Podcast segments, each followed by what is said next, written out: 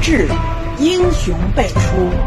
可奈何大厦将倾近黄昏。审时度势，披荆斩棘，人道是如日中天，定江山。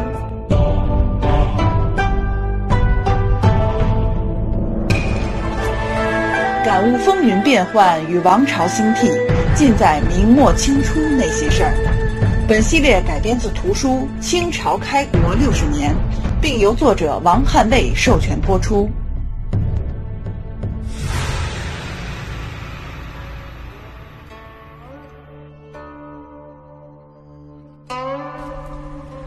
崇祯间有三叛臣，其首恶为孔有德，以先降得为败亡。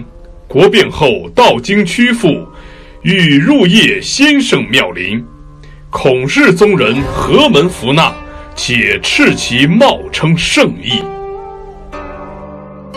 崇祯四年，公元一六三一年闰十一月二十八日，孔有德、李九成。率部在吴桥发动兵变。二十九日，叛军从吴桥出发，反戈杀回山东半岛，连克陵县、临沂、商河、祁东、德平、青城、新城等县，一路势如破竹，向登州进军。登莱巡抚孙元化误判形势。认为军队哗变是因为索要粮饷，只要多给钱粮，满足要求就能平息。所以他一方面主动招抚，一方面对沿途府县下令不得劫机，以得抚叛。山东巡抚于大成同样糟糕，开始的时候对状况估计不足。不相信出现大股叛军，致使错失平叛良机。等意识到情况紧急了，调集人马已经无济于事。更要命的是，孔有德的部队携带不少孙元化和葡萄牙人研究的新型火器，战斗力很强。而于巡抚手下山东的军队承平日久。武备废弛，与叛军一触即溃。于大成没办法，也转而赞同孙元化的招抚策略。就在孔有德叛军一路烧杀掠抢、肆无忌惮地杀向登州之时，东江再度兵变。毛文龙部将与孔有德。李九成相熟的东江旅顺副将陈有时和广禄岛副将毛成禄也起兵响应，麾下七八千人，半个东江镇成了孔有德的盟友。孔有德、李九成异常兴奋，加紧行动。十二月二十二日抵达登州，驻扎于城南密神山。登州城是明朝最为完备的军港重镇，又是东江镇的保障和联络朝鲜的窗口，商贾云集，经济繁荣，军事力量强大。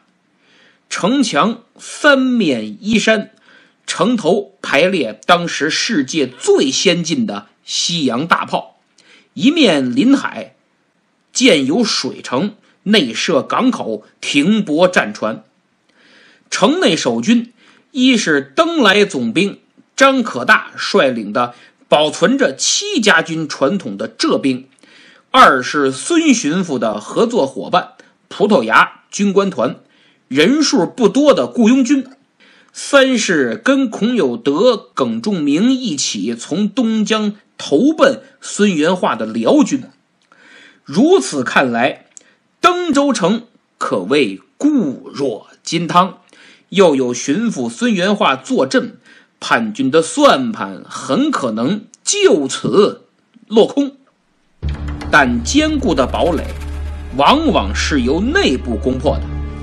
何况兵临城下，孙元化仍然没有放弃招抚，并未打算与叛军决战。总兵张可大力主平叛，但被孙巡抚束缚住了手脚，结果。崇祯五年正月初二，驻守城外的参将张涛率辽军与孔有德在城外交战，张可大亲率浙兵也出城，打算兵合一处歼灭叛军。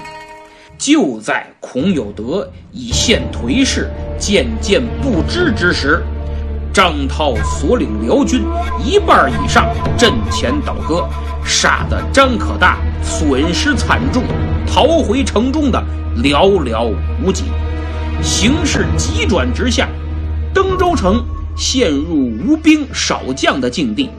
孙元化又急又气，为了应对叛军，他又做了两个错误的决定：一是启用正在隔离审查的耿仲明；二是收容接纳不少逃回的。叛军，但耿仲明与孔有德是亲密战友，一个在外攻城，一个在内守城，孙巡抚等于把登州城拱手相让。果不其然，所谓逃回的叛军，有不少是间谍特工，担负着策反耿仲明的任务。耿仲明也早已对山东军民的地域歧视不满。再加上叛军这边形势一片大好，立马表示愿意做内应。事不宜迟，今晚就动手。他赶紧联络东江旧部都司陈光福，二人定下献城之计。正月初三的深夜，耿仲明、陈光福等人集合了城内的辽东兵。先是陈述我等异乡来客在山东的歧视待遇，再说孔有德、李九成遭人陷害，被逼无奈起兵造反。我等都是辽东人，怎能忍心攻打昔日战友？更何况，就算平叛成功，我等难免同罪受罚。反观今日，孔将军连连取胜。张可大这兵已被歼，只要占领登州，以此为根据地拿下莱州，山东也尽受控制。加上东江诸岛起兵响应，到那时咱们就有自己的一片天下。大伙儿愿不愿意拼死一搏？愿意，愿意。辽东兵被耿仲明煽乎起来了。大部分随他去抢夺城墙，打开城门。孔有德早准备好了，领兵就杀入登州的东门。另外还有几部人马，有去捉拿张可大的，有去占领火药库的，还有去逮捕孙元化的。孙巡抚此时已万念俱灰。他悔不当初，心慈手软呐！早知今日，何必姑息，酿此大错？招抚来，招抚去，把登州给招抚没了，我还有什么脸面活在世上？孙元化想到这儿，苍啷一声，拔出宝剑，刎颈自杀。但命运跟他开了个玩笑，自杀未成。被叛军救过来了，活捉。因为孔有德呀，很是念孙元化对他的好，与城内耿仲明密谋之时，就特意嘱咐：只要活巡抚，不要死出阳。啊，出阳是孙元化的字，古人名和字是不一样的啊，今天名和字全一样了。还好孙巡抚下手不狠。我想，以他儒生的身份，肯定是要杀身成仁、舍生取义的。但同时，他也是天主教徒，按教义是不能自残自杀的，否则上不了天堂。所以，出于这种矛盾，孙巡抚左右为难，影响了下手的手感，导致自杀未成。孙元化没有性命之忧，那总兵张可大呢？城内一乱，张总兵立刻集合能集合的兵将，边打边往水城撤。退入城中，立即部署防御，但力量对比过于悬殊。张可大等少数忠臣良将、兵卒壮士，终究没有抵住叛军的攻击。坚守到第二天，水城陷落。张可大眼见自己手下士卒一个个战死，无一人投降啊，心中。斩断了求生之念，唯有一死，以赎平叛不利之罪。他含泪亲手杀死一直追随他左右、侍奉饮食起居的爱妾陈氏，因为落到叛军手里，生不如死。随后，张可大于水城内官署太平楼的墙上写道。山东总兵张可大尽节于此，他向北京的方向拜了再拜，含恨自缢而死。登州就此陷落，巡抚孙元化自杀不成，被活捉。登州道宋光兰、监军道王征、知府吴维成。知县秦世英等众多官员被捕，葡萄牙军官十二人战死。朝廷给张可大和葡萄牙人都进行了抚恤和追赠。张可大赠太子少傅，赐祭葬，建祠，子孙荫官。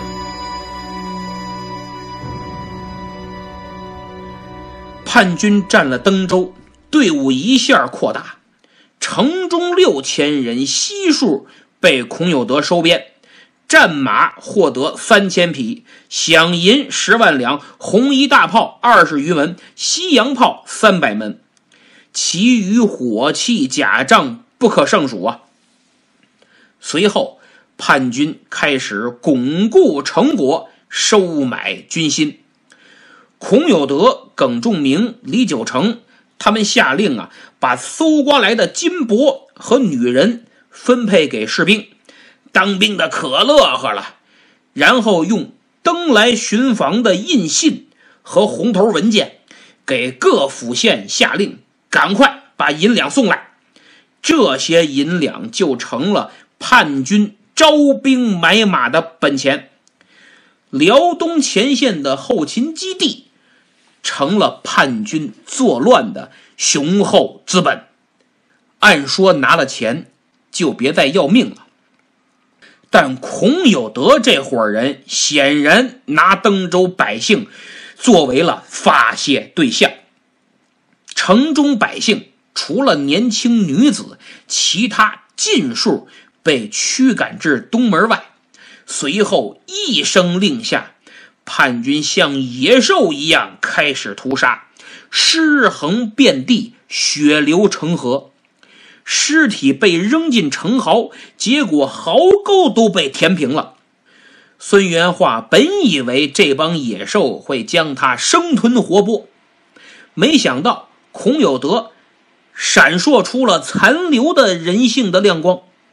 他好生款待孙元化，又治伤又好吃好喝，当然是有目的的，就是希望孙巡抚做带头大哥，带领着他们打天下，建立自己的政权。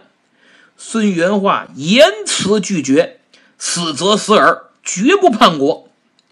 孔有德软硬兼施，孙巡抚就是不从，最后孔有德放弃了。虽放弃，但没杀。他还是非常感念孙元化的善待和提携之恩，居然力排众议，把孙巡抚给放了。当然，孔有德之所以放他走，也是因为孙元化不停的劝说，晓之以情，动之以理，希望他迷途知返。孔有德回心转意，让孙巡抚回朝廷带个话，说他同意招安。说到这儿，我真替孙巡抚着急，还抱幻想呢。但请诸位啊，不要嘲笑他，因为他是天主教徒。马太福音第五段里写道：“有人打你的右脸，连左脸也转过来，由他打。要爱你们的仇敌。今天如果有人移民欧美，社区教会的人一定天天去找你。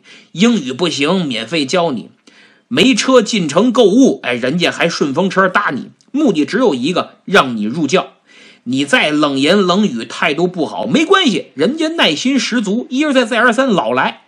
所以，作为天主教徒，孙元化用爱去感化叛军，虽很失败，但就他个人而言，还是少些嘲笑，多些同情吧。因为他们的爱很可能又被孔有德之徒。利用了，虽然没有直接证据，但我个人相信，孔有德一定利用孙元化去给明廷传信儿，说自己愿意接受招安，从而麻痹朝廷，麻痹崇祯。而叛军并没有静候孙巡抚的消息，攻克登州以后，孔有德自称替天行道都元帅。李九成为副元帅，招降纳叛，扩充实力，乘胜进军，很快又攻克黄县。朝廷很是恼火，派人逮捕孙元化和于大成，但到底是招抚还是剿灭，仍没有最后敲定。两派还在争论。当黄县被克的消息传来，明廷坐不住了。很快任命徐从志为山东巡抚，谢莲为登莱巡抚，力挽危局。按照分工，谢莲到莱州城指挥作战，因为孔有德攻克黄县，兵锋直指莱州；徐从志坐镇青州，组织后勤和增援力量。但为了安定军心民心。展现誓死守卫莱州、挡住叛军的决心，徐巡抚也进驻莱州，到了平叛的最前沿。莱州城此时是严阵以待。叛乱之初，莱州知府朱万年就加紧备战，明白孔有德先拿登州，随后就是莱州。正月初。登州一陷落，莱州城中的客兵，就是外来的兵，相当一部分是辽东人和东江的人。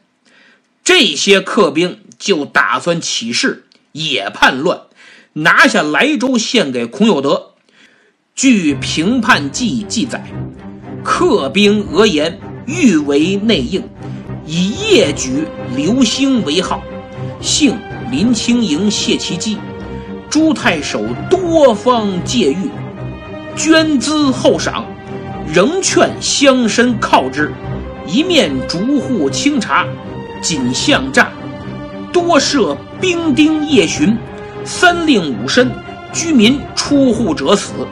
至夜两见流星逼天，而城中竟然无一华者。就是这些客兵跟叛军勾结。见城外信号一起，就打算发动叛乱。幸好被告发，朱知府赶紧恩威并施，安抚军心，多给赏钱。你们叛乱不就是要钱吗？现在我多给，就别叛乱了。不仅官家拿钱，城中的乡绅富户也必须出钱，别当守财奴，否则当兵的一反，命都没了，钱都白存了。大家也都明理儿。按朱知府说的多出钱，从而有效缓和了客兵与富户乡绅的矛盾。光厚爱还不够，还要严管。朱知府安排人手在城中逐户清查，严防内奸，街道里巷都拦上，不得随意出入，多设兵丁，昼夜巡逻，严令城中军民擅自出门者斩。这些手段。跟当年袁崇焕独卧孤城守宁远，严防后金间谍的做法如出一辙，非常好使。有一天夜里，莱州城外两次放信号，城内无一人响应。对比登州城，莱州在知府朱万年的指挥下，坚守的犹如磐石一般，在他的带动和感染下。城中的地方乡绅也相当配合，放下地域偏见和歧视，出钱出物。正月十三，黄县被叛军攻克的消息传来，莱州乡绅赶紧聚到一起开会，决议每个人多捐银钱，犒赏城中将士，改善伙食，指着人家卖命啊，得吃好喽。还要各家出人上城携手，这样一来，莱州军民一心御敌，同仇敌忾。有的乡绅想逃跑，朱知府知道了一定严惩不贷。当时有个当官的姓范，在家丁忧，就是守丧。登州失陷的时候，趁乱跑到了莱州，九死一生啊，心有余悸。黄县被叛军一战，下一个就是莱州，范相公就赶紧收拾金银细软，准备再次出逃，否则真成了躲得过初一，躲不过十五了。朱知府得知以后，赶紧跑到范宅，晓之以情，动之以理，劝他别走，因为他走是小，但他一动。城中民心就会动，别人就纷纷效仿出逃，莱州就完了。范相公不听那个，认为自己不同于其他乡绅，他是朝廷命官，官位比朱万年还大，朱知府无权命令他。朱知府急了，心想：我绝不能开这个放人逃跑的口子。否则，一城军民万难活命。他眼一瞪，摘下乌纱帽，说道：“老大人，您可以向朝廷上书弹劾我，撤了我，治我的罪。但现在我是莱州知府，莱州的事儿我说了算。命令我先前已经下了，断无更改之理。谁不遵循，按律治罪。出事儿我一人扛着。”老大人，您现在还管不了莱州的事儿，切勿做出越位之举。说完，甩袖出门。这姓范的真是越老越不懂事儿，为老不尊，丝毫不把莱州大局放在眼里，只顾自家安危。他毫不理会朱知府的良言劝告，居然。还带领一家老小强行出城，结果朱万年下令打，守城士卒毫不手软。这顿胖揍，范家不少人是头破血流，只好回家老实待着去了。就在朱万年努力稳定莱州局势之时，朝廷援兵到，新任山东巡抚徐从志。登莱巡抚谢莲也都于正月下旬相继进入莱州，城中军民士气大振，御敌之心也越发坚定。莱州城是万历二十六年重建的新城，莱州县志上说：“州九里，高三丈五尺，基厚两丈四，门四座。”东曰澄清，南曰景阳，西曰武定，北曰定海。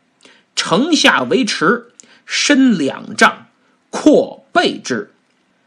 而且呢，莱州城还参照西洋的筑城法，筑有炮台。莱州作为辽东另一个后勤基地，粮草和装备很充足，但弱点是重型火器不足，多是轻型火炮，精通火炮的士兵也不多，这是莱州城守卫的短板。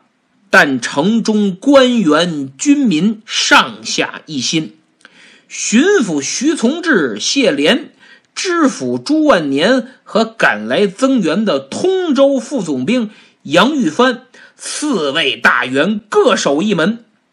崇祯五年二月初三，叛军将莱州围得水泄不通。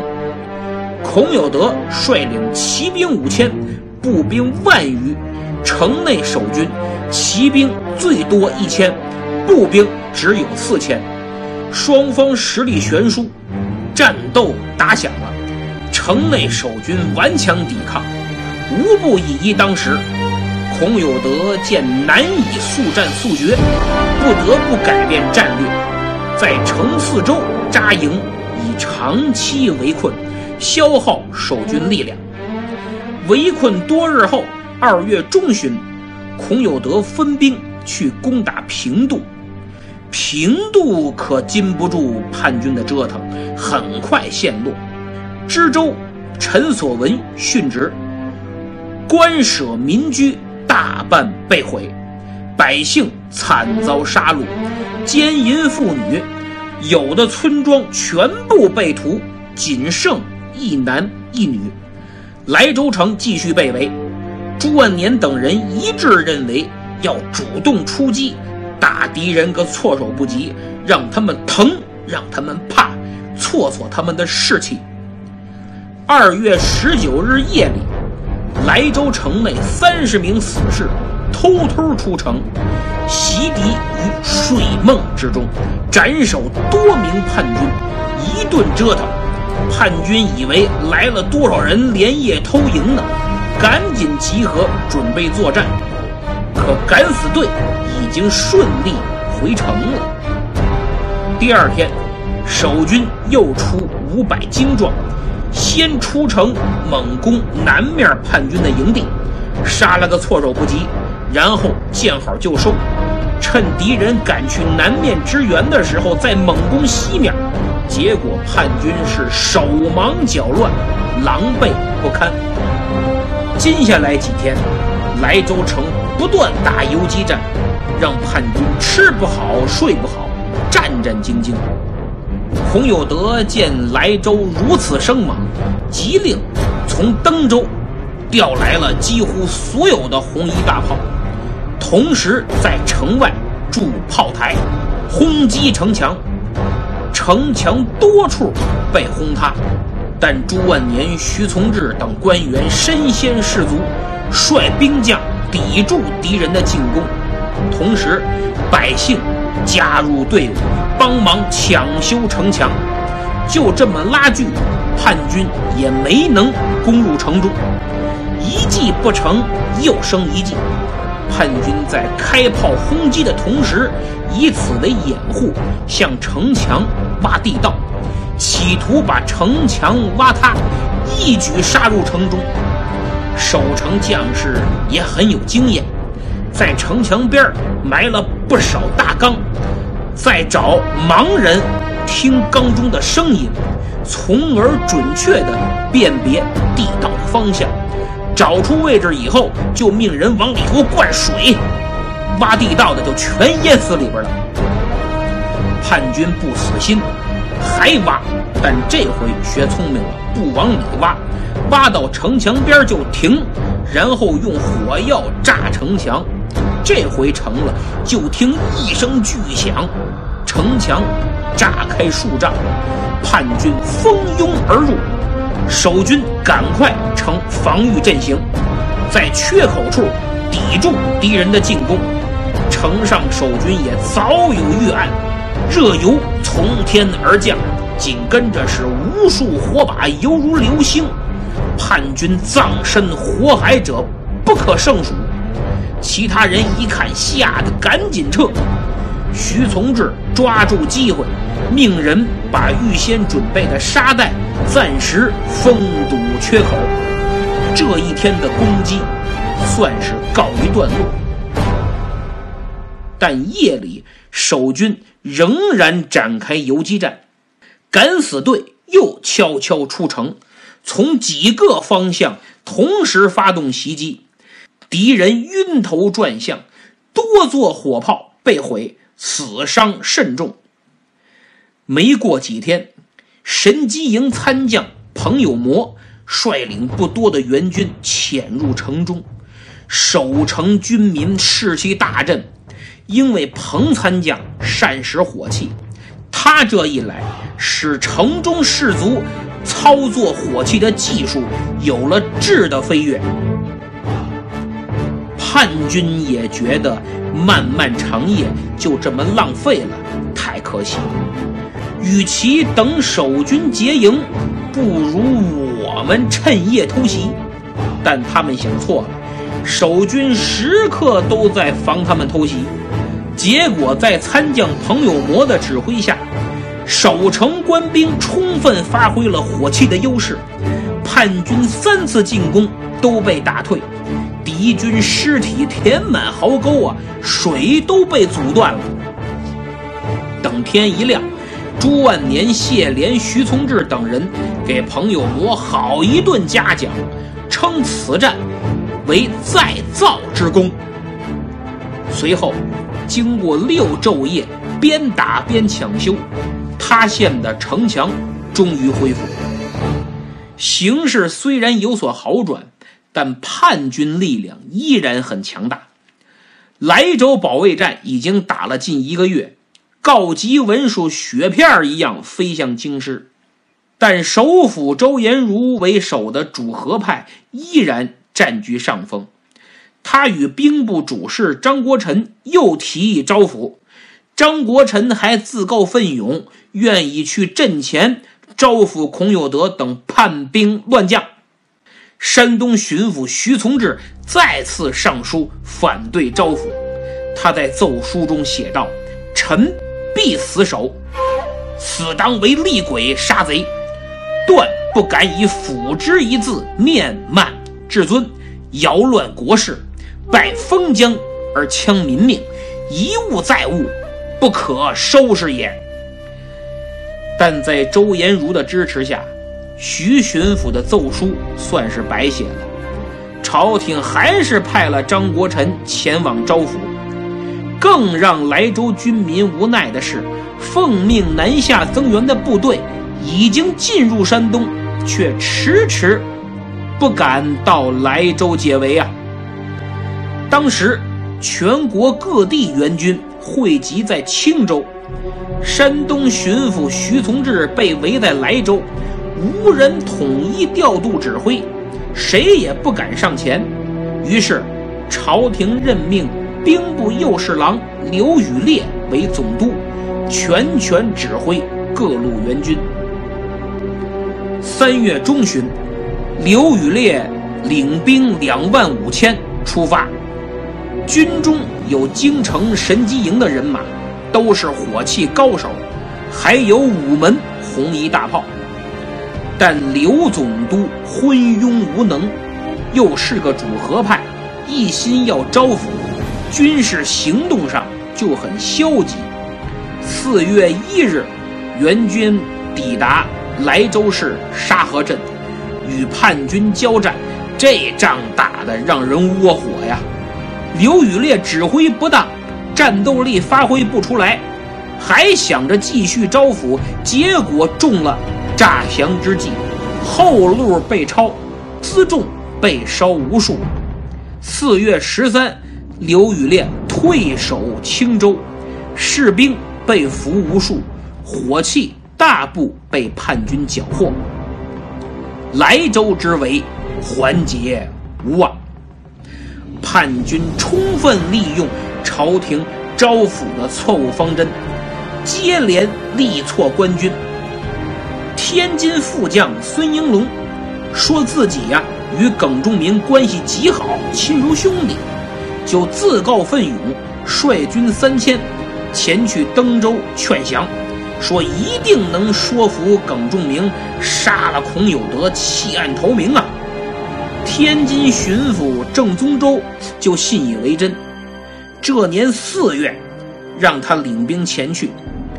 耿仲明是将计就计，弄了个脑袋就说是孔有德的。孙应龙还真信了，自己呢立功心切。他想啊，这么大的叛乱，自己三寸不烂之舌就给平了，多大的功劳啊！所以就上当受骗，被耿仲明骗进了登州的水城，一进城就给咔嚓，麾下三千人和众多战船都被叛军收编，成了水师。总兵吴安邦。按计划从东面进军登州，直捣叛军老巢，但还是中了诈降的诡计，被打个大败，只能退守宁海。其实登州以东啊是有兵的，宁海、文登、海洋等海防卫所驻有大量士兵，但叛军势大，官军接连失败。所以固守自保，不敢轻进。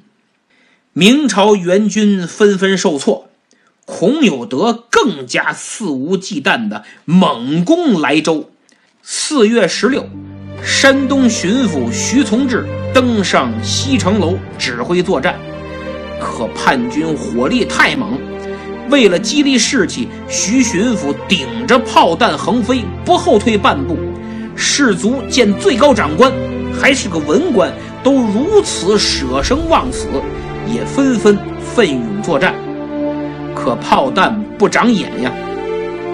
徐巡抚意外被击中，身负重伤，不治身亡啊！守军见状，痛哭不已，眼都红了，为徐巡抚报仇心切，打退了敌人的进攻。战斗结束，徐巡抚牺牲的消息传遍。莱州城，评判记所载，何成官身及往事，建功府地，头脑已裂，痛苦欲绝，军民哀嚎，如失父母啊！到了五月，孔有德作乱已逾半年，莱州还在坚守，明朝真是一意孤行。以周延儒为首，还在说以招安来结束叛乱。崇祯呢也被蒙蔽，下旨命昌平总兵陈洪范调任登莱总兵，领兵三千前去增援。这哪是增援呀？陈洪范是辽东人，让他领兵前去，还是去招抚的？还是在五月？陈洪范领兵到了昌邑，总督刘宇烈收拾残兵败将，也到昌邑会师。新任山东巡抚朱大典也赶了过来。可是官军没有以雷霆之势展开攻击，刘宇烈居然还上书请求招抚。当时户部尚书毕自言。侍郎刘重庆就急了，反驳道：“贼无日不以斧御我，我无日不以斧自御。斧之一字，祸我家国。就是叛军呢，每天都在拿招抚骗我们，我们也在每天拿招抚骗自己。对叛军该出手时不出手，犹豫不决。”畏敌如虎，祸国殃民呐！但是没效果，招抚还在继续。明末大书法家刘重庆还多次上书反对，最后活活气死了。他死的那天是七月初三，终年四十九岁。第二天七月初四，招抚叛军的圣旨就到了。莱州，刘大人真是死不瞑目啊！孔有德得知招安圣旨到，心想：太好了，这莱州城久攻不下，这回该是我的了。他赶紧给总督刘宇烈写信，说我们呀愿意归降，打累了，真的，只要保住我和我手下将士的性命，多给点钱，既往不咎就行了。刘宇烈很开心，瞧怎么着？我说招抚没问题吧？之前不起作用是时机不到，现在援军云集，莱州久攻不下，孔有德骑虎难下，不归降更待何时啊？刘宇烈当即表示没问题呀，只要投降，好处大大的。孔有德信里还说，为了展现朝廷招抚的诚意。别派一般人来宣谕圣旨，派莱州最高行政长官来。刘宇烈全都答应，然后赶快派手下一名推官叫屈一阳的进入莱州，传达了刘总督的指示。朱万年、谢廉、总兵杨玉帆等人根本不信呢，但来人口若悬河，振振有词。再加上莱州被围已经半年了，物资短缺，损失惨重，真快撑不住了。如果借招抚之机来个缓兵之计，让大家喘口气儿，等等朝廷的援军也好啊。但杨总兵坚决不同意，说孔有德呀点名儿让咱们几位前去，分明有诈。万万不能前往，但圣旨已到，也不能抗旨不遵呢。最后没办法，登莱巡抚谢廉、莱州知府朱万年于七月初六出城招降。孔有德演的这叫一个像啊，痛哭流涕，悔恨不已呀，把朱万年、谢廉的怀疑打消了一半。最后双方定下明天。举行受降仪式，孔有德还特意嘱咐诸位大人，还有杨玉帆、杨总兵一起前来参加哟。二人回城，把情况一说，周围人都长出一口气呀，觉得战争过去了，好日子来了。唯独杨玉帆不以为然，他力劝明天的仪式断不可参加。谢莲说：“这都定了，不去不行啊。”最后，杨玉帆没辙，说：“诸位大人一定要去。”杨某不拦，还请多加小心。我杨某人就不去了。谢莲说：“那你不去哪行啊？人家点名要你去呀，都答应投降了，礼数上咱们不能亏呀。”杨总兵说：“我是坚决不信他们真投降的。”以他们起兵叛乱、烧杀掠抢的恶行，即使投降也难逃死罪。否则，朝廷何以面对山东父老？所以他们是绝不可能投降的。再者说，咱们都去了，莱州城就没有头了。万一有变，谁能指挥调度？咱们三个不能让人一锅端呢，留一个看家吧。朱万年觉得非常对，必须留一手。谢莲呢，也就没多说。到了第二天，七月初七，崇祯五年的七夕节，知府朱万年和巡抚谢莲带领亲兵卫队走出莱州城，进了叛军大营。孔有德笑脸相迎。请二位大人帐中稍坐，随从也都安排军帐休息。孔有德端起茶杯，说道：“请二位尊驾喝口茶。”片刻之后啊，就举行招安仪式了。朱万年、谢莲见并无异样，也没多想，就伸手端起面前的茶杯，正往嘴里送，准备喝呢。就听啪嚓一声，二人抬头一看，原来是孔有德把手里的茶杯摔了。